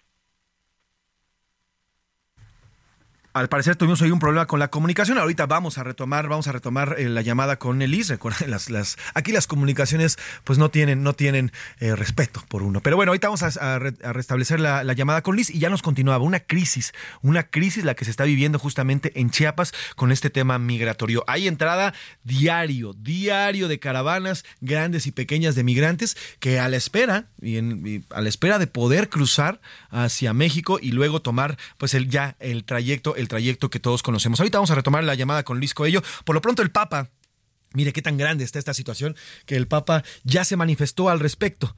Aseguró y pidió por los migrantes, aseguró que hay que cuidar a todos los migrantes que están en tránsito en el mundo. Hermanos y hermanas, enfrentemos juntos los problemas. No dejemos naufragar la esperanza. Componemos un mosaico de paz a muchos de ustedes. Me da mucho gusto ver aquí a muchos de ustedes que van al mar para salvar a los migrantes y que muchas veces sufren impedimentos porque en la nave falta algo.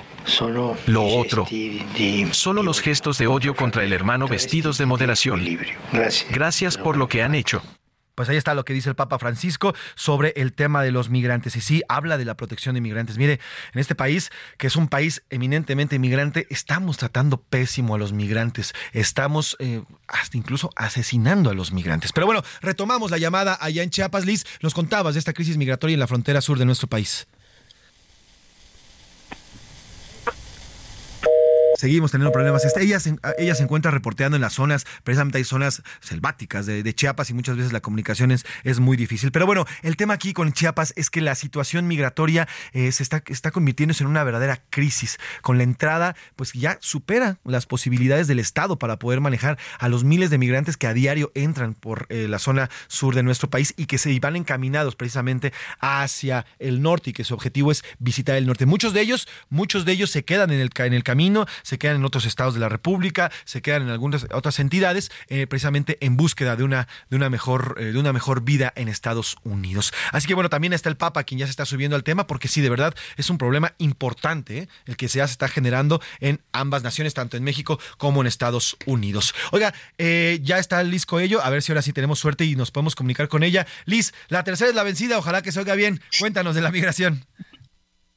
A ver, sí, José Luis, te, saludo nuevamente con gusto informarte que en los últimos días la crisis migratoria se agravó en la frontera sur de México con la presencia, de acuerdo a activistas, de más de 100 mil extranjeros de diversas nacionalidades. El tapón de migrantes se ve más reflejado en el municipio de Tapachula, donde miles de extranjeros quieren sus documentos ante la Comisión Mexicana de Ayuda a Refugiados, pues la visa por razones humanitarias que expide el Instituto Nacional de Migración no les sirve para alcanzar su destino, que es Estados Unidos. La desesperación ante la falta de documentos ha provocado que los extranjeros se muevan a otros municipios del estado de Chiapas. Por lo menos son siete en estos momentos los municipios de la entidad que se encuentran pues con la misma o si no poco menos cantidad de migrantes. Esto es en los municipios que conforman la llamada ruta migratoria aquí en la entidad, que, es, que son municipios como Suchiate, Pijijiapan, eh, Arriaga, Tonalá, Tuxtla Gutiérrez, Berriozábal, Cintalapa, entre otros, quienes llegan a moverse de Tapachula hasta Tuxtla Gutiérrez, pues ya no quieren salir del estado, ya que aseguran que las autoridades migratorias los bajan de los autobuses cuando quieren irse al norte de México. Ahora la crisis migratoria se agrava más en este estado sureño del país, pues ya no solo se concentra, te repito, en la frontera sur, sino que se están moviendo en todo el territorio en busca de oportunidades para cumplir el llamado sueño americano. Este sería el reporte, José Luis. El cual te agradezco, Liz, y bueno, pues estamos pendientes de todo lo que vaya surgiendo. Ahora, ¿qué han dicho las autoridades con respecto, pues ya a contener a los migrantes? ¿Hay algún plan para contenerlos o continúa abierta la frontera para que lleguen eh, los migrantes? Hasta este momento no se ha reforzado la frontera sur como hemos visto en otras ocasiones por parte de elementos de la Guardia Nacional. La frontera sigue completamente libre. Lo único que están haciendo es eh, como echarse la bolita para atender a los migrantes entre la Comar y lo que es el Instituto Nacional de Migración, pero eh, pues están retenidos aquí en el estado porque tampoco pueden moverse a otros estados eh, del país. No los quieren ni siquiera dejar salir y es por eso que al menos aquí en el estado de Chiapas se ve este tapón fuerte de migrantes migrantes eh, nuevamente, eh, sobre todo en la frontera sur, José Luis. Pues listo, agradezco el reporte y nos mantenemos en contacto para cualquier movimiento allá en Chiapas, tanto con la violencia que ya nos platicabas antes como con este tema migratorio. Te mando un abrazo, Luis. Buenas tardes. Claro que sí. Muy buenas tardes. Lizeth Coello, nuestra corresponsal allá en el estado chiapaneco. Oiga, y hablamos eh, de otros países, la Unión de Trabajadores Automotrices en Estados Unidos, hablando precisamente de Estados Unidos, ya le contaba, eh, y la semana, no, a inicios de esa semana le contamos que comenzó una huelga, una huelga en las principales armadoras en Estados Unidos. Hablamos eh, de la Ford, hablamos de la General Motors, estas empresas, y bueno, pues los trabajadores, más de 60 mil trabajadores de 38 plantas, bueno, pues han decidido irse a paro ¿Por qué? Lo que dicen los trabajadores que es, a ver, a ver, empresas, los automóviles ya cuestan 40% más, ¿no? O sea, hoy por hoy, hoy, y es una verdad, hoy usted no puede comprar un automóvil que cueste menos de 200 mil pesos. Ningún automóvil nuevo cuesta menos de 200 mil pesos, ¿eh? Ya no hay automóviles de menos de 200 mil pesos. Entonces lo que dicen los trabajadores es, a ver, empresas, ustedes están aumentando el, precio de sus automóviles, eh, los, los dueños de las, de las principales empresas están aumentando sus ganancias, pero a nosotros trabajadores no nos dan nada. Y precisamente es que por eso, precisamente por eso se fueron a huelga. Iván Márquez nos cuenta cómo va esta huelga, que por cierto, ya comienza a afectar también el, eh, el tema automotriz aquí en nuestro país.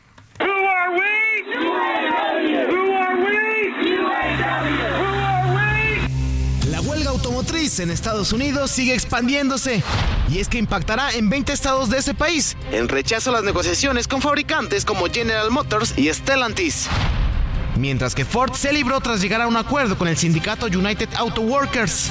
Pero esto no es de ahora. Inició el viernes 15 de septiembre. Trabajadores piden aumento salarial de 36%, una jornada laboral más breve de 32 horas con pago de 40, así como otras prestaciones. El sindicato también busca poner fin a la estructura salarial escalonada que han creado entre los empleados más jóvenes y los adultos. Se trata de 13.000 de los 136.000 afiliados a dicho sindicato. Plantas como Missouri, Michigan y Ohio, que producen Ford, Bronco, Jeep y Chevrolet, se declararon en huelga, razón por la que compañías despidieron a miles de personas. Habla Shaw Fine, presidente del sindicato. He tenido una década de beneficios récord. Cuando son rentables es todo tuyo y sé lo que dan todo. La triste realidad es que han ganado un cuarto de billón de dólares. Stellanis corrió a 370 trabajadores de tres plantas en Ohio e Indiana, mientras que General Motors a 2.000 en Kansas. Las compañías aseguran no poder ceder a las peticiones, ya que generaría una posible crisis interna y en el mercado. Como en México, que se frenaría la compra de partes automotrices y afectaría a empresas instaladas en la zona fronteriza. Así, las disputas automotrices en Estados Unidos, que preocupan al sector de todo el mundo.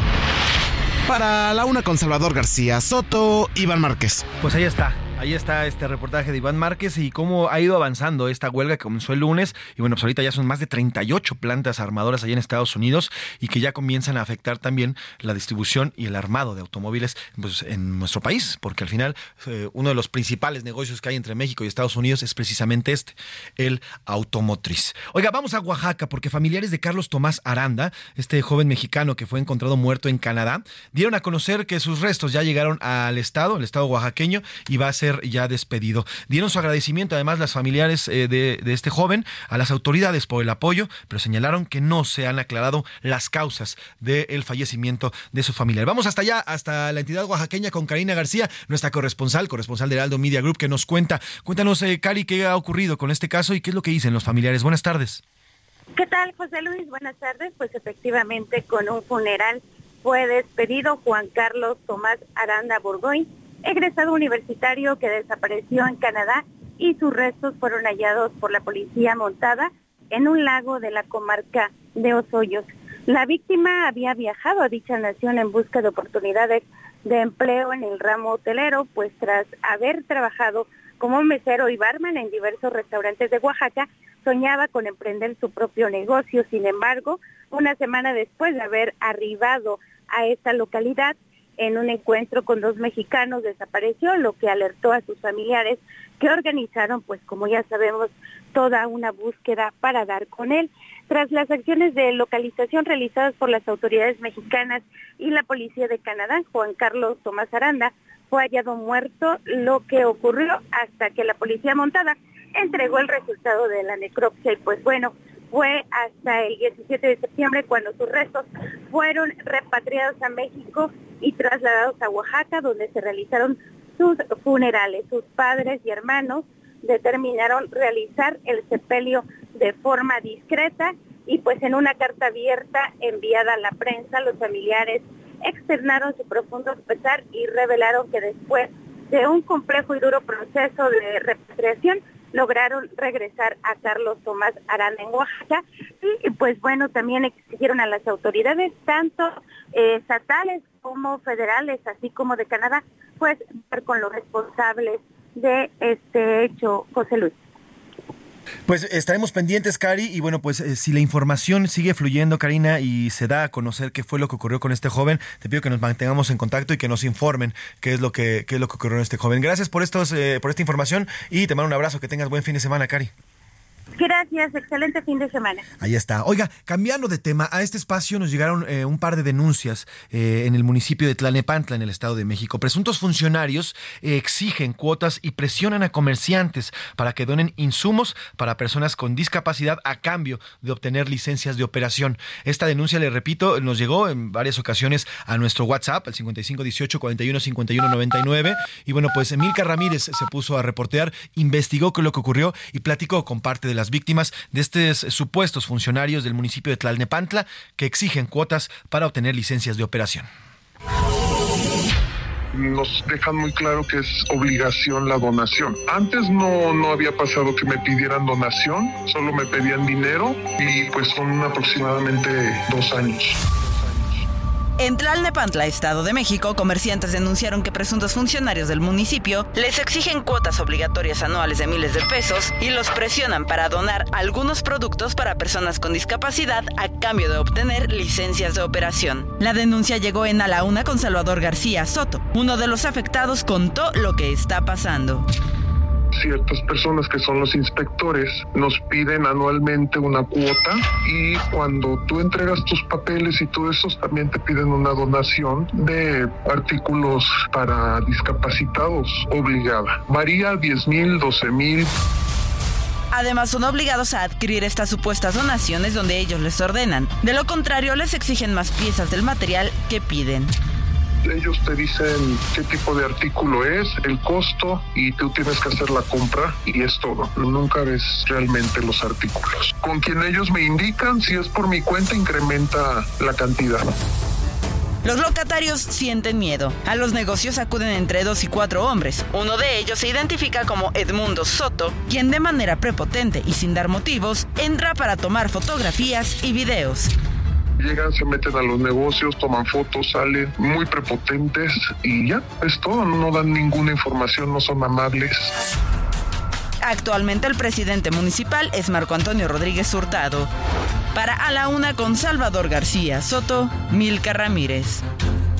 Pues ahí está un llamado al presidente municipal de este municipio en el Estado de México, Marco Antonio Rodríguez Hurtado. Estas denuncias son denuncias que le digo llegaron a este espacio y bueno, pues les hemos dado causa y pues a poner atención qué es lo que está ocurriendo por allá. Oiga, cambiamos de tema. Ya está aquí el señor Oscar Mota con una parte de los deportes. Échale a mi Luis. Los deportes en A la Una con Oscar Mota. Señor Oscar Mota, Aldrete, Mafren. Mi querido Mafren, ¿cómo estás? Buena tarde, amigas y amigos que nos escuchan a la una. Hoy un grande para ganar. Vamos a iniciar con NFL porque ayer empezó la semana 3. Ganaron los 49 de San Francisco. San Pancho lo está haciendo muy bien. Tres ganados, cero perdidos. Le pusieron un 30 a 12 a los gigantes de Nueva York. Los agarraron como piñata, aunque por ahí empezaron las comparaciones porque el verdadero clásico, así como hablando de fútbol, aquí podría ser, no sé, el Chivas América o el Tigres Monterrey. 4-0, por cierto. Hablando de, ¿no? Y, y el Tigres Monterrey va a ser este también mañana. Pues bueno, ya en Estados Unidos, el Dallas contra San Francisco es un partido verdaderamente bravo, es un partido interesante e importante. Se van a enfrentar en la semana 5. Entonces, eh, Dallas enfrentó a Gigantes en la semana 1 y le puso 40 a 0.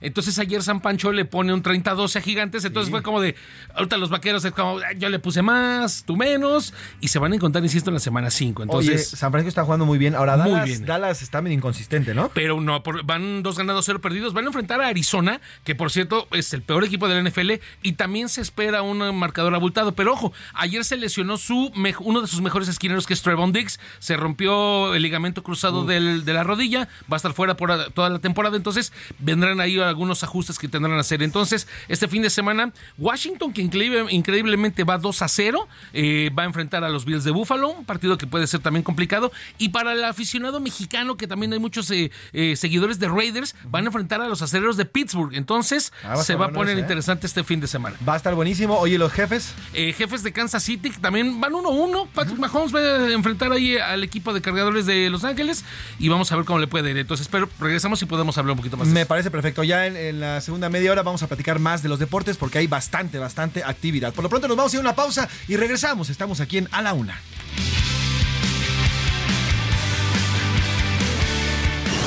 No le cambies. Estás en A la Una con Salvador García Soto. Información útil y análisis puntual. En un momento regresamos. Ya estamos de vuelta en A la Una con Salvador García Soto. Tu compañía diaria al mediodía. Para mí, darlo todo contra el cáncer. Es la esperanza en sus ojos cuando decimos que el tratamiento es gratuito. Es su sonrisa a pesar de los obstáculos. Es ver que todos los días hay una nueva oportunidad para todas. En el gobierno de Nuevo Nuevo León lo damos todo contra el cáncer de mama. Nadie perderá el patrimonio por luchar contra esta enfermedad. Con la cobertura universal le brindamos seguridad y tranquilidad a todas las pacientes. El gobierno del Nuevo Nuevo León. El ejercicio cardiovascular puede crear nuevas células cerebrales y mejorar el rendimiento general del cerebro. Por ejemplo, correr intensamente aumenta los niveles de una proteína del cuerpo que proviene del cerebro que se cree que ayuda en la toma de decisiones, mejor razonamiento y aprendizaje.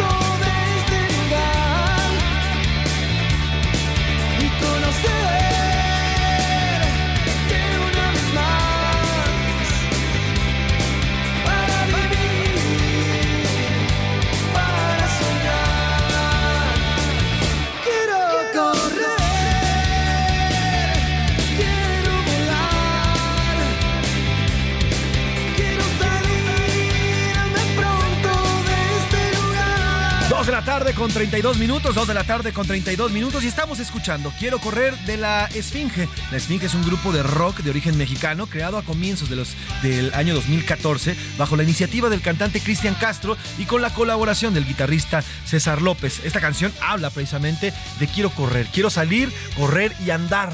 Quiero viajar y quiero estar fuera para olvidarme de los problemas. Quiero bajarme de esta realidad y quiero agarrar a pie otras vidas. Es lo que habla precisamente la Esfinge en esta canción de 2014, Quiero correr. Y hoy estamos recordando el Día Mundial sin Automóvil y es por eso que también ponemos esta canción de Quiero correr de la Esfinge. Trépale, Milis, a esta canción del 2014. Quiero correr.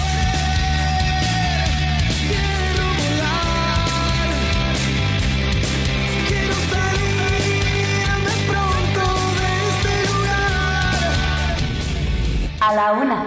Con Salvador García Soto. El ojo público. En A la Una tenemos la visión de los temas que te interesan en voz de personajes de la academia, la política y la sociedad. Hoy escuchamos a Melisa Moreno. En Melisa lo explica todo. El ojo público. Buenas tardes, la Galería Hilario Galguera presenta Love in the Record, la primera exposición individual de Isa Saliander como artista de la galería. Dicha muestra explora los entresijos del cambiante discurso en torno a la narrativa y el empoderamiento femenino a través de un recorrido de piezas que el artista crea con una variedad de medios como la pintura, el dibujo y la serigrafía. El conjunto de obras presentadas de técnica mixta muestra la evolución artística de Saliander, presentando por primera vez una serie de pinturas que incorporan la figura humana acompañadas de su iconografía característica que hace referencia a la naturaleza y la cultura popular. Lienzos con enérgicas pinceladas cubren el espacio de la galería, creando una profundidad visceral y texturizada en cada pieza que desafía las perspectivas convencionales y celebra la fortaleza de la silueta femenina. En el centro se encuentra la activista y modelo Natalie White, amiga entrañable y musa del artista, que encarna la fuerza y la libertad que busca. La mezcla de técnicas y estilos en las pinturas de Saliander crea una ruptura con el realismo tradicional y se adentran en una abstracción personal, añadiendo tanta subjetividad como ambigüedad a su obra. La sensualidad del óleo encuentra resonancia con las ilustraciones y la narrativa del artista, permitiendo que cada espectador encuentre una interpretación divergente tanto del cuerpo desnudo como de sus representaciones somórficas. Love in the Record trasciende su contexto original de un recuerdo íntimo que encarna la amistad, convirtiéndose en una llamada a cuestionar los avances de la igualdad de género, destacando la doble moral y las expectativas injustas que históricamente se han impuesto a la mujer en la sociedad, donde incluso el cuerpo desnudo implica connotaciones distintas. Love in the Record estará abierta al público hasta el 4 de noviembre en la Galería Hilario Galguera. Esto es todo por hoy. Yo soy Melisa Moreno y me encuentran en arroba melisototota. Nos escuchamos la siguiente. Los deportes en A la Una con Oscar Mota. 2 de la tarde con 35 minutos, 2 de la tarde con 35 minutos. Gracias a Melisa Moreno, Meli Sototota. La encuentra usted en redes sociales por la agenda que como todos los viernes se la presentamos aquí en este espacio radiofónico. Oiga, retomamos la información deportiva. Ya hablamos de la semana de NFL. ¿Qué más tenemos para esta semana, para este fin de semana, mi querido Mafre? Pellizcame, Mafre, neta. Do- dos veces en el programa. ¿Qué, qué ¿Es mi cumpleaños? Es mi cumpleaños, gracias. Oye, por, es un sueño, ¿verdad? Esta orden directa del, del Soñé que hoy era viernes, soñé que hoy era viernes. Por cierto, le mando un gran abrazo a mi mamá que afortunadamente nos está escuchando. Y como todas las madres eh, del mundo, eh, pues ya me regañó, ¿no? Ya me cajeteó porque dice que hace unos minutos, en lugar de decir tres ganados, cero perdidos del equipo de San Francisco, dije tres ganados, cero partidos. Estoy loco, perdónenme. Señora- tres ganados, cero perdidos. Señora, qué bueno que corrija a su hijo para sí, que hable por bien favor. Sí, para que hable bien, por favor, ¿no?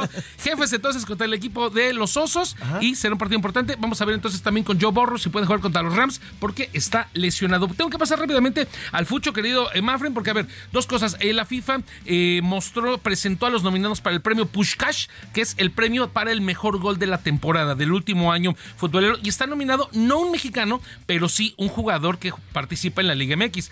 Es eh, Brian Lozano, Brian Lozano, uruguayo del Atlas, que se aventó un golazo hace un par de meses contra tu América. Ah, sí. Para la gente que, lo, que nos está escuchando, rápidamente, afuera del área, más o menos por donde le metían los goles a Memo Ochoa, Andrés Guardado, Nunca, nunca los ha podido parar. le puso nudo de moñito a los zapatos, sacarrácatelas, pum, disparo y le acomodó en la horquilla. Golazo de Brian Lozano, insisto, está nominado al Push Cash. Vamos a ver si termina avanzando. Una jornada que tendrá partidos, como te lo hemos platicado, eh, Tigres Monterrey, clásico regio, un clásico que paraliza a la ciudad de Nuevo León. Sí, ¿eh? Aquí viene el gran debate. Al estado.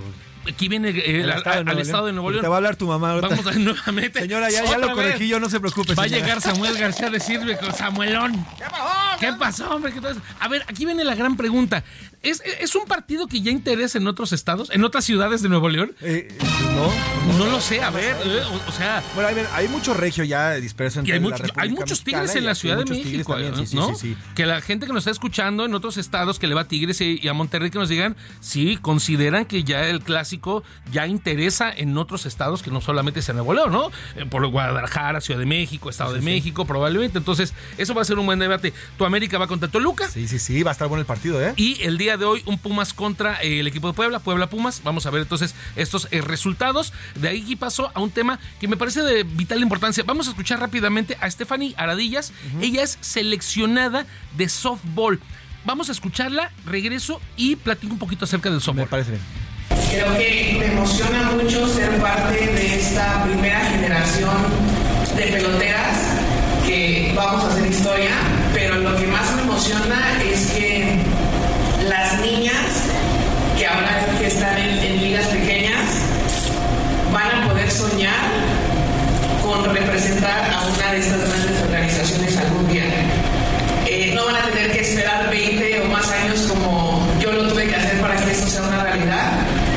Pues qué importante, ¿qué es lo que sucede? A ver, pero primero, antes de que arranquemos, ¿qué es el softball? Correcto, es una adaptación o una variación del béisbol. Imaginemos como el Foot 7, ¿no? Para el fútbol o el fútbol rápido. Se juega eh, con, menos jugadoras, como el tocho bandera, ¿no? Como el flag football para el fútbol americano. Se juega con menos jugadoras, la pelota es un poco más grande, los lanzamientos eh, se hacen, digamos, como que por abajo del hombro y eh, pues también se hacen algunas adaptaciones al diamante. ¿El, el bate es igual? No, también es un poco más grande y principalmente, más no es exclusivo, pero principalmente lo practican mujeres. Reitero, más no es exclusivo. México tiene una selección femenil muy competitiva, que incluso ya ganó medalla, acaba de participar en unos centroamericanos y ha venido, vendrá eh, participación en panamericanos, de ahí obviamente es lo que platicaba Estefanía Gradillas, y una gran noticia para las mujeres que practican softball porque viene la creación de la Liga Femenil de Softball Profesional.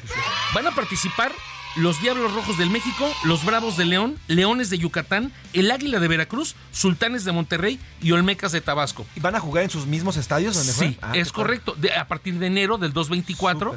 Y entonces aquí hay un, tema bien importante para todas las amigas que nos estén escuchando. A ver, yo juego y cómo puedo participar o puedo tratar de integrarme a la Liga Profesional de Softball. Bueno, primero estar muy al pendiente de las redes sociales de todos estos equipos porque ellos estarán publicando eh, dónde estarán haciendo tryouts, dónde estarán haciendo pruebas exactamente para poder debutar. Entonces, una gran noticia, genuinamente. O sea, más deporte para la ciudad, para apoyar obviamente la industria, pero además de la mano con otros, porque la neta, ¿no? Nos gusta mucho y demás, pero mucha gente nos dice, ya chole con el fútbol, ¿no? Hay ¿eh? muchísimas opciones para practicar. Y más en un fútbol que la verdad es que es de pésima calidad en nuestro país. Es correcto. La verdad. Y el femenil le pega bien. Por cierto, hoy a las 8 de la noche, selección femenil, con esto me despido, selección femenil contra Costa Rica. Mi querido Mafle, amigos, pueden ustedes ir en paz. Están informados. Que conste, que conste que gracias a el tiempo. Muchas gracias, mi Oscar. De aquí hasta octubre. no, ya no. de aquí hasta noviembre ya lo tengo bloqueado. Ahí está Oscar Mota con los deportes. Vamos a más información. A la una, con Salvador García Soto. Dos de la tarde con 41 minutos. Oiga, este lunes conmemoramos eh, los 38 años del eh, sismo del terremoto de 1985, el 19 de septiembre, y también los seis años del, 2017, también el 19 de septiembre de 2017. Eh, y hubo el macro simulacro a nivel nacional. Todo, pues al parecer salió con bombo y patillo. Pero bueno, hay una iniciativa llamada Círculo Negro. Es una iniciativa que busca concientizar a los vecinos, principalmente de la colonia Extremadura Insurgentes, aquí en la alcaldía Benito Juárez. Círculo Seguro, perdóneme, Círculo Seguro se llama la iniciativa, Círculo Seguro. Y bueno, pues le decía que es empujada por eh, vecinos de la colonia Extremadura Insurgentes aquí en la alcaldía Benito Juárez para la prevención y disminución de riesgo ante un temblor. Es una iniciativa ciudadana que podría ser el inicio para que se replique en varias colonias de esta capital que es altamente sísmica. Ricardo Romero estuvo con ellos, estuvo con este círculo seguro, eh, a los acompañó a revisiones en edificios aquí en, en, esta zona donde está precisamente el Heraldo de México. Y bueno, pues esto fue lo que, lo que obtuvo con esta revisión, el círculo seguro, esta iniciativa, ya una iniciativa ciudadana. Un grupo de expertos valorará la salud estructural y los puntos de riesgo de al menos 93 edificios de la colonia Extremadura Insurgentes en la alcaldía Benito Juárez de la Ciudad de México. Esta es una iniciativa de Patricio Zapata, un vecino y ciudadano capitalino que busca generar en su colonia un plan integral para la disminución de riesgos en caso de un sismo. La propuesta Círculo Seguro surge a raíz del sismo de 2017, que sacudió la Ciudad de México y que dejó más de 300 víctimas mortales. Pasado el sismo del 2017, empecé a darle forma a un plan integral de, de disminución de riesgos Zapata explicó que las revisiones de los inmuebles estarán a cargo de expertos del Colegio de Ingenieros Civiles de México y de la Facultad de Ingeniería de la UNAM. Añadió que son pocas las personas que conocen los espacios de riesgo dentro de sus viviendas. Lo que se organizó es tener un atlas de riesgo en toda la colonia, ubicando puntos de menor riesgo, puntos de, de mediano y alto riesgo, hacer una revisión por parte del Colegio de Ingenieros y de la Facultad de Ingeniería de la UNAM a los 93 edificios para que vean la salud estructural de los edificios y ubicar los espacios de menor riesgo dentro de, de los departamentos. En una vivienda es muy difícil que tú conozcas tus espacios de menor riesgo. Otras acciones que propone Círculo Seguro son el balizamiento de rutas de evacuación y puntos de seguridad, así como el señalamiento de transformadores y postes de luz. Cabe resaltar que este proyecto es un acto inédito en toda Latinoamérica. Además, no cuenta con la participación de partidos políticos o acuerdos económicos el director de la Facultad de Ingeniería de CEU dijo, yo no conozco en México y no creo que haya un plan así que se esté haciendo en Latinoamérica. Y el tema es que se da en un asunto de, de unión, no hay acuerdos políticos, no hay acuerdos económicos. Es así que Círculo Seguro busca concientizar y preparar a los vecinos de la colonia Extremadura insurgentes para hacer frente a un sismo. Y quizá en un futuro no muy lejano, la estrategia se replique en otros puntos de la capital. Para la una con Salvador García Soto, Ricardo Romero. Sin duda, Círculo Seguro es una, pues, una, gran iniciativa ciudadana y mire, ya pasamos, ya como sociedad comenzamos a hacer ya este tipo de iniciativas. Ya pasamos del simulacro que nos lo, nos lo plantea el gobierno precisamente para estar prevenidos ante un, sabemos que vivimos en una ciudad que es una zona sísmica y que en cualquier momento puede ocurrir un sismo, pero ahora ya es la sociedad la que está poniendo manos a la obra para crear este tipo de, este tipo de iniciativas, el Círculo Seguro, pues para hacer que nosotros mismos verifiquemos la zona donde vivimos y si existe algún riesgo, pues llamar a las autoridades. ¿Para qué? Con el objetivo de prevenir una desgracia como la que ocurrió en el 17 o la que ocurrió en el 85. Sin duda, Círculo Seguro es una gran iniciativa ciudadana. Oiga, vamos a otros temas porque en la UNAM hay una gran polémica. Eh, ayer, durante una conferencia en vivo, el secretario, ahora exsecretario general de la Facultad de Derecho de la Universidad Nacional Autónoma de México, Ricardo Rojas, insultó a una funcionaria, también una directora de la misma escuela, la Escuela Nacional de Ciencias Forenses, Zoraida García. Había un... Eh, eh, una conferencia de prensa en la que estaba participando eh, Ricardo Rojas Arevalo y cuando hablan y se refieren precisamente a la doctora Zoraida García, esto fue lo que ocurrió. Ahí va a estar este señor haciendo va a hablar sobre la importancia de las ciencias forenses. Va a estar Zoraida, que la conoces bien.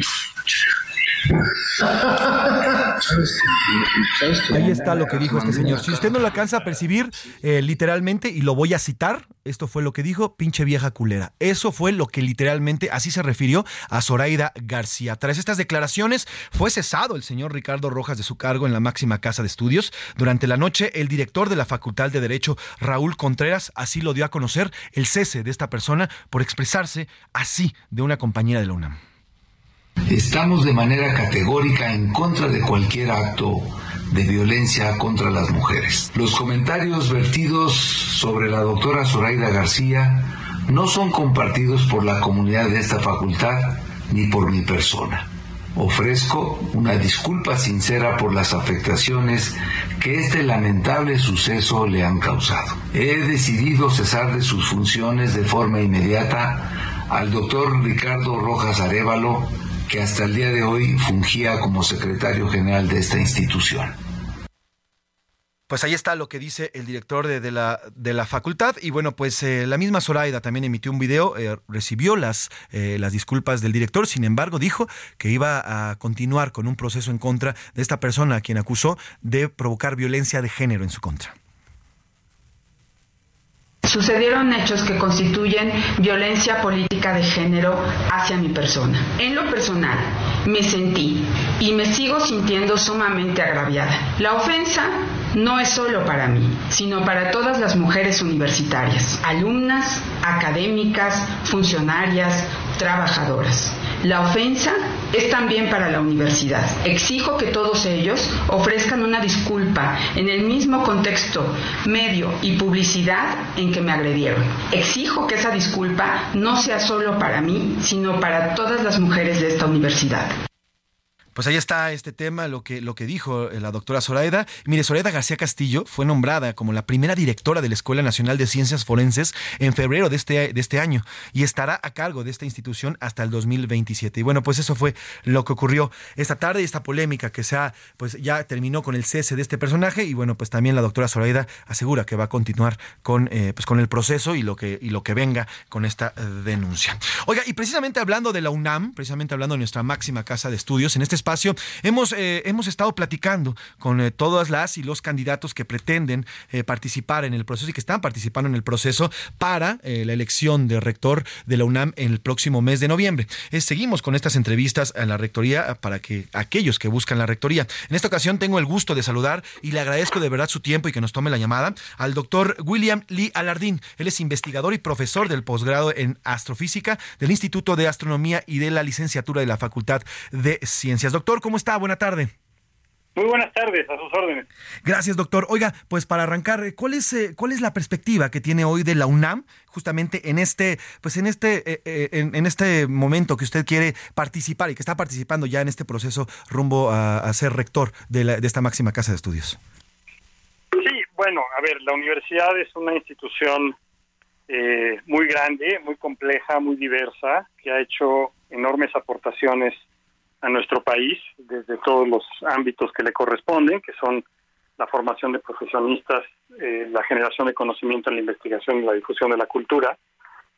Y me parece que en este momento es muy importante que la universidad em, tome ciertas acciones para consolidar mucho del crecimiento que se ha dado en los últimos años, para preparar con, con una cada vez mejor visión y y condiciones y herramientas a su comunidad estudiantil para que pueda contribuir con el conocimiento que genera y la investigación que desarrolla al desarrollo de nuestro país y eh, de la sociedad en su conjunto y de tener mayores impactos e incidencias hacia toda la sociedad. La universidad siempre lo ha tenido, eh, pero es una institución en constante renovación y crecimiento y transformación y, y la situación global del mundo y particular de México en lo económico, en lo social, en lo demográfico, en lo tecnológico, pues requiere eh, de, soluciones y de puntos de vista críticos y soluciones basadas en conocimiento para la generación de políticas públicas eh, que puedan contribuir al desarrollo de nuestro país. Entonces, esa es la visión general de, la universidad y creo que hay muchos elementos para poder lograr estos objetivos. Sin duda, doctor. Ahora, yo quisiera preguntarle, ¿cuál cree, desde su perspectiva, que son las principales áreas de oportunidad que tiene hoy la Universidad Nacional Autónoma de México? Bueno, a mí me parece que el, el abanico de comunidad estudiantil que atiende la universidad, desde el bachillerato hasta el posgrado, eh, en las condiciones que tenemos ahorita, digamos, post pandemia y de cambio global, requieren de ampliar las tecnologías y las herramientas y las metodologías a disposición de la comunidad estudiantil, de una atención cuidadosa a esta comunidad justamente por estas, eh, estos desarrollos que han generado ciertas vulnerabilidades y, y, truncado el desarrollo de, las personas en sus estudios, em, es, es muy importante. Y también reforzar la infraestructura eh, y las condiciones en las que se imparte la docencia y, se recibe por parte de la comunidad estudiantil para que sean eh, seguras, acogedoras, amables, con todas las condiciones adecuadas para su desarrollo y su integridad física y, de salud mental eh, aprendiendo del mundo y relacionándose con las personas y eh, pudiendo insertarse en la sociedad en la vocación que deseen desarrollar. Eh, me parece que eso requiere de una un esfuerzo muy importante de integración comunitaria de los diferentes sectores de la universidad, en los diferentes niveles educativos, en las diferentes áreas de conocimiento y de la propia universidad en sus subsistemas de investigación científica, de humanidades y de facultades y escuelas, y de una proyección de planeación de largo plazo para que la universidad pueda seguir contribuyendo activamente a esto, no los próximos cuatro años, sino los próximos 20 y 30. Interesante, doctor, lo que dice, estamos platicando con el doctor William Lee Alardín, investigador y profesor del posgrado en, astrofísica. Interesante lo que nos dice, doctor, sobre el tema de la modernización. En el plan que usted, eh, que usted tiene planteado eh, como candidato o eh, como aspirante, ¿hay alguna modernización en la, en la tira de materias o, o incluir nuevas carreras o ya quitar algunas otras carreras pues que conforme el tiempo y conforme ha avanzado este la sociedad pues ya no son tan necesarias? Sí, yo creo que el, en términos de herramientas hay que hacer un esfuerzo muy importante en todo lo que tiene que ver con tecnologías digitales, computación em, y aprendizaje de, todo esto como una herramienta para futuro sin importar la disciplina que uno estudie, ¿no? Eh, y de idiomas eh, para, para una inserción global de las capacidades que, que cada estudiante pueda adquirir para, para desarrollar a futuro. Eh, el, el, enfoque creo que, dada la velocidad a la que cambian muchas cosas en educación y en el mundo, pues debe ser en la capacidad de seguir aprendiendo de manera continua. Esto se puede relacionar con un aprendizaje basado en problemas, ¿quieren? Y con un enfoque de varias disciplinas para no solo adquirir conocimiento fundamental, sino entender el contexto en el que se inserta y se debe de aplicar. Em, y, y, el punto de las, de las materias y de los planes es, muy pertinente. La universidad ha crecido muchísimo eh, en, la oferta curricular, digamos, en, las últimas décadas, eh, pero es importante enfocar esfuerzos también para optimizar esta oferta, que pueda ser transversal en la medida de lo posible de que estudiantes puedan cursar materias de diferentes eh, áreas y que las carreras tengan em, una perspectiva de inserción a futuro en práctica para, para la comunidad estudiantil. Sin duda. Eh, y el diálogo transversal entre diferentes disciplinas que se puede dar optimizando esto entre diferentes facultades, escuelas, institutos, creo que también tiene otras otra serie de ventajas que parecerían colaterales, pero que son fundamentales para el desarrollo de las personas. Sin duda.